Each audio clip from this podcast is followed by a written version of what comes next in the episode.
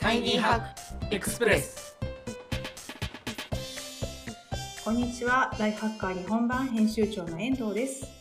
こちらの番組はタイニーハックつまり小さなライフハックを紹介する番組です。ライフハッカー日本版の記事から行きや帰りの電車で聞きたくなる仕事に役立つライフハックを音声版としてお送りします。今回一緒にタイニーハックを紹介してくれる仲間はこちらです。こんにちは。ライフハッカー日本版副編集長の田中宏康です。よろしくお願いします。よろしくお願いしますそう田中さんだらけだから田中宏康ですなんだよねまた違う回で田中、違う田中が出てきますので、はい。うん、そう、お聞きの皆さん、そう、田中がたくさんいることをご承知おきくださいって、そんなことから入っちゃってすいません。ということで、今日はね、特集の紹介です。あの、副編集長の田中さんといえば、あの、彼、ふあの、特集をレギュラーでというか、あの、企画したり担当したりするところになってもらっていて、今まさに進行形、これを聞いてくださる時も掲載中ですよね。あの、もちろん掲載中です。ね、自然と創造性の深い関係っていう特集を今、ライフハッカーで、えー掲載しています。なので、ちょっとここの、なぜ自然、まあ夏だしねっていうのもあるんだけど、その自然と創造性、クリエイティビティっていう、あの、なんでしょう、話題について今日は聞いていきたいなと思ってます。そう、これそもそもこの特集にしようよねって言ったのってなんでだったでしたっけ？あのーそうですね、もちろん夏、夏場とか、まあこういうアウトドアの季節だよねということは、まああの、前提としてはあるんですが、まあライフハッカーでもですね、うんあのー植物とか、えー自然系の記事というのは、あの、翻訳系の記事含め、多々出していて、すごくこう読者の方の反応が良かったというか、多くの人がよく読読んでくださっていて、あの、興味が、関心が高いんだなというのはもともと感じておりました。アウトドアとかもそうですね、すごくそのあたりが興味があるなというふうに感じていて、また多分これは世の中的な流れとしても、あの、ここ最近、世間的にも、あの、キャンプブームとかありますけど、あの、ある、あの、ライフハッカー読者だけではなくて、全体的に関心が高い自然、植物と関わりたい緑、グリーンと、えーのあるところで過ごしたい、暮らしたいみたいな、あの、希望というか、そういうものが高まっているなと感じていて、で、まあそれはぜひちょっとライフハッカーでもやりたいなと。ただその中でその単純にその緑いいよね、グリーンいいよねというだけだと、えー、もうそれでおしまいなので、やっぱり特集でやる以上はもうちょっと深いところ、あるいはちょっと仕事のパフォーマンスとか、えー、そういった部分にどう関わってくるのかっていうところ、あの、まあ、世の中的にも森林浴とかいろんなそういう言葉がすごくこう注目を集めるようになってきていたので、えーそこのところの関連性をしっかり伝えたいなというところで、えーまあ、自然と創造性の深い関係というところで、そこの、えー生産性、創造性、仕事面、えーまあ、心身ですけどね、あの仕事だけじゃなくて、えー心もということではあるんですけども、あの、そのあたりの関連性を、えーしっかり取材をしてですね、あの、伝えたいなと。いうところが特集の狙いですね。うん、そうですね。もともと深い集中の井上和孝さんとかも、視界に入るところに緑を置くといいとか、あとコロナになってからやっぱりその、非常に本当に園芸グッズがよく売れる的な現象がね、ライフハッカーのメディアを通じても起きていて、今ここに関心がある、そしてライフハッカー的に扱うべきっていう考えで、今回はこちらの先生に取材をした宮崎義文さん。そうですね。千葉大学の、あの、うん宮崎義文先生に、あの、取材をさせていただきました。この方は、あの、うんまあ、森林浴の、まあ、第一人者というか、あの、国内だけでなくて、まあ、国外からの、国内外の注目度も高くて、森林浴に関する本を、うん日本だけじゃなくて、あの、イギリスとか海外でも出版されてらっしゃるような、うんまあ、そういった先生です。うんで、あの、世界的な権威そうなんですよ。あの 先ほどもちょっと雑談で話しましたけど、あの、宮崎さんに取材を申し込んで、しお話を伺っていたら、いや、ライフハッカーは知っていますと。あの、アメリカの方の、うん。あの、こちらから、日本版から言うと、まあ、オリジナルというか、元々のライフハッカー、あの、アメリカ版から、あの、取材を受けましたみたいなこともおっしゃっていて、なんか、ライフハッカーとして考えることは、一緒なんだなと、なんかこうアメリカの人と心が通じた気がしたんですけど、まあでもそういう、あのー、国内だけでなくて、本当にこう、海外からも注目されている森林浴っていう、その考え方自体は日本だけじゃなくて世界的なムーブメントなんだなというふうに思いましたね。うんうんうんうん。なるほど。これ、この、だからすごく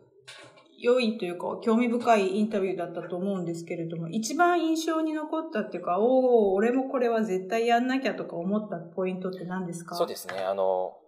自然と関わると、うん、まあ、心地いいとか、あの、リラックスするとかっていうのは、うん、まあ、あの、誰もがなんとなく分かってるというか、あの、いちいちこういう根拠がありますなんて説明しなくても、そりゃそうだよねという話ではあると思うんですけど、うん、その、面白かったのは、その、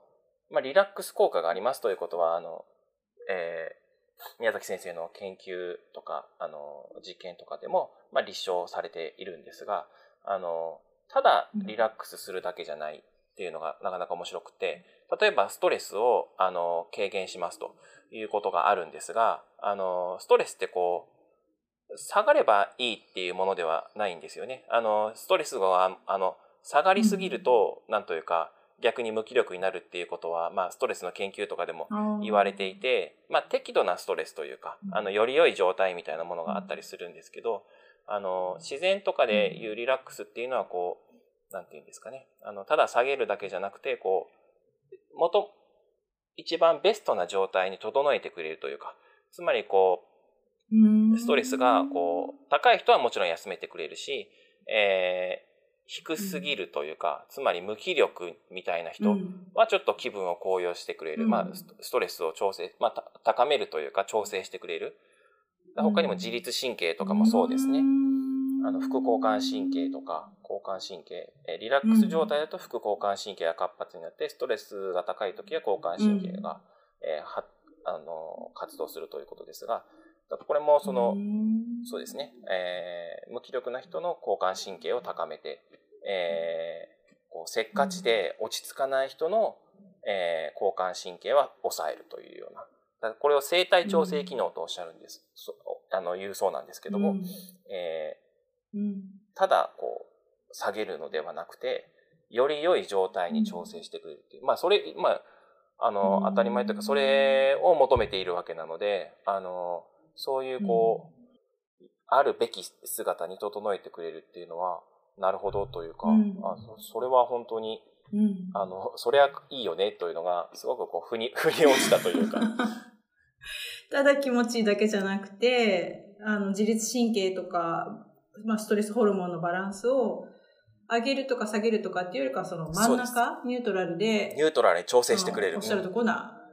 ねえ。え、それは何？ずっとキャンプしてなきゃいけないの？いやいやいや、そんなこと、そんなことはないですよ。あのじゃあ、寄捨て人になってキャンパー。そうなんです。あの、なんか、ものは本当に何でもいいみたいで、あの、なんていうんですかね、アウトドアとかこう自然とかっていうと、どうしてもこう、うん、山とか海とか、こう自然がいっぱいなところに行くイメージがあるんですけど、うん、あの、この考え方のすごくいいところは、その、まあ、そんなことってこ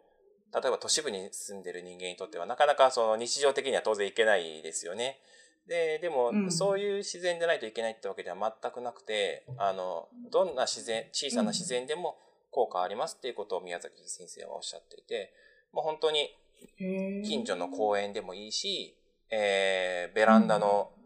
えー、植物を触るとか、お世話するとか、もうそれでも全然いいし、もっともっと小さい話で言うと、宮崎先生はこう、うん、自分のデスク、机はあの、うん、木、木なんですよね。あの、あるじゃないですか。あの、実際の木を、その、はい、えー、切って、それをそのままデスクに、ちょっと加工してデスクにするような。うん、あれも自然、天然素材の。まあ、あれも自然だっておっしゃっていて、要はその、自分が心地いいと思える自然、あの、木とか植物とか、あの、葉っぱとか何でもいいんですけど、に触れること、うん、あの、先生はシンクロするっておっしゃってたんですけど、自分が好きな自然に触れたり触ったり見たり感じたりすることでシンクロする。そうすることによって、こう、自分の、えー状態がより良い状態に調整されるということなので、本当にこう、小さなものでいい、それこそ本当にテーブルの上に一本の、あの、バラを置いと、一輪挿しを置いとく。で、たまにそれを眺める。うん。っていうだけでも、あの、うん。その生体調整機能、心と体を整えてくれる効果っていうのは発揮されるんですよ。ということで、これは本当に誰にでもうん。取り入れられる、あの、とってもいい、あの、場所を選ばないというか、あの、すごくいい話だなと思いましたね。そうですね。テーブルに一本バラがあるって、それだけで、それだけ聞くととっても美しいし、しかもシンシンクロする、好きな心地よい小さな自然とシンクロするってなんかこうんう、。面白いですね。本当にこうん、う、自分がいいと思うことが何より大事ということで、うん、そう。だからその、例えば、心地いいと思わない自然に触れてもあんまり意味がないんですって。つまり、えっ、と、虫嫌いな人がいるじゃないですか。虫嫌いな人が、はいはあのーこの夏場とかにですね、こう公園に行ったら、めちゃくちちゃ虫がいたりとかするじゃないですか。それはその人にとっては心地よくないわけですね。不快なわけですよ。当たり前ですけど。ゃ、うんはいまあそもそも今の季節だったら、ちょっとあのやっぱりうん暑すぎたりして、要するにこう、猛暑日に、うん。えー汗をだらだらかいて、あの、しんどい思いをして自然と触れ合おうなんてことをしても、全然それはあの、特に良くはなくて、まずは自分にとっての、あの、し安全性という話をされてたんですけど、自分自身のその健康を害しない、あるいはその精神的な、虫が嫌いなのに虫がいるところに行く必要はないし、えー花粉症の人が杉、す 杉がいっぱいある森に行く必要なんて全くないわけですよ。それは害にしかなりませんと。あの、あくまで自分が、自分の身がというかですね、あの、うんそういうことのない不快な要素がなくて、えー心地いいなと思える。うん。で、まあ好きな自然であれば何でもいいんだという、うん。そういう話だったので、そう、だから勘違いしてほしくないのは、自然がいいから、うん、もうこの、この40度ある真夏日みたいな日に、あの、公園に出かけていって、なんかこう自然と触れ合う必要はないですよ、ということですね。買い刺されてね。そうそう。だそういう時は家の中で、あの、好きな観葉植物でも、あの、うんちょっとテーブルに置いて 眺めるだけでそうねいいと思います。冷房効いたところでね、そうそうそうセミの、セミの攻撃とかそう。を耐える必要ないわそう、けです、耐える、耐える必要はない。それは苦行ですっていう話ですね。それで、それで効果ありますみたいな話では全くないです。あの、心地よさが、自分の心地よさが大事。で、あの、あ安心安全な環境であるということがとっても大事ってことですね。まず大事ってことですね。まあだから自分が何が気持ちいいのかっていうのも知るべきだし、その自分のが求める自然を知るっていうか、自然とチューニングする感じがすごく整うし、誰にでもこう取り入れられそうでいいですね。そうですね。ね、ちっちゃなサボテンと友達になるみたいな。ちっちゃなサボテンと友達になったら結構救われるみたいな、結構いい話です、ね。そうそう、そうなんですよ。であともう一個だけあるんですけど、あの、うんまあ、生産性とか創造性との関連みたいな話なんですけど、まあ、ここは、うん。あの、やっぱリラックスとかストレスえーとかの関係に比べると、あの、まだうん。今まさに研究が進んでいるところではあるらしいんですけど、でもまあ、あの、生産性が上がるという、あの、そそれ的なけ結果はちょっとずつ出てきていて、えーうん。でも、大きなことはですね、そう、いや、まあ、本当そうだなと思ったんですけど、あの、うん。どうしても、これ自分の反省でもあるんですけど、こう、うん。効率を上げようとか、生産性を上げようとか、うん。よりいいアイデア、うん創造性、えー誰も考えつかないような アイデアを出そうとか、企画を出そうとか、まあ、思うじゃないですか。思うんですけど、うんあの、うんすでに現代人は脳をすごく酷使してて、過活動ということをおっしゃってたんですけど、脳は過活動なんですよね。だもう当たり前は、わもうそれはすごくわかるんですけど、まあこれだけじょいろんな情報があって、で、こう、まあ、ライフハッカーにを読むと、こう、生産性を上げる方法が たくさん書いていて、効率効率みたいなことがあってですね、よりこう働かせよう、うん。働かせようっていう意識がやっぱりちょっとあると思うんですけど、本当に生産性を上げるんだったらもうすでに、えー酷使しているのをさらに酷使させようというのは逆効果で、えっ、とうん、脳を休める、リラックスさせる、えークールダウンさせる。そうした時に、やっぱり創造性って高まるものだし、本当の意味での生産性は、あの、やっぱりこう適度な休憩であったり、クールダウンがあってっていうこと、つまりずっと集中した状態を保ち続けることはもちろんできないので、あの、いかにそこをクールダウンさせるかというか、落ち着かせるかっていう、そういう意味で自然がすごく価値があるので、うん。その、仕事の合間にちょっと公園を散歩するとか、まあそれこそ別に、うん。あの、ベランダに出るでもいいと思うんですけど、そのちょっとこう、うん。すごく活動している、酷使しているのを休ませる時に自然を挟むことによって、またこう、リフレッシュして、えーうん。集中できたり、生産性が上がったり、新しいアイデアができたりっていうことなので、だからそういう、なんていうんですかね、うん。自然は脳をより酷使させるんではないですよと。あの、リラックス、うんうんえー落ち着かせるために、かつ、あの、活用するべきもので、でそれによって結果として、あの、なんていうんですか、し短期的なことではなくて、こう、ある程度の中長期スパンで見たときに、全体終わった時の効率が良くなったり、生産性が上がったりということ、ということで、あの、取り入れ方うん、そう。取り入れ方を勘違いしちゃいけないなと。もう脳をさらにこう、うんさらにこうんう、わっとこう、活発にさせるために自然に触れるわけじゃなくて、むしろちょっと一回落ち着かせるってことですね。うんうんうん。だから、アクセル踏みっぱなしの方向じゃなくて、うん、うん、そうです、そうです。そうです休息をもっと深くするために自然を取り入れると、その後のクリエイティブ、うんうクリエイティビティがぐっと良くなる、高まるってことです。ね。わー、ちょっと聞いてる皆さん、ちょっと夏休みを皆さんじっくりとって、取ったかな？みんな取った後かな？取った後だね、これそうですね。これはもう終わってます。ね。じゃあ、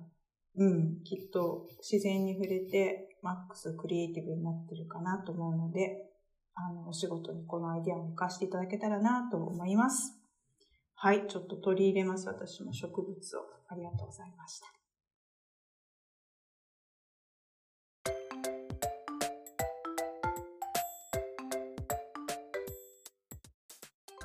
そんなわけで今回ご紹介いたしました記事は人間の体をあるべき状態に整える自然の生態調整機能とは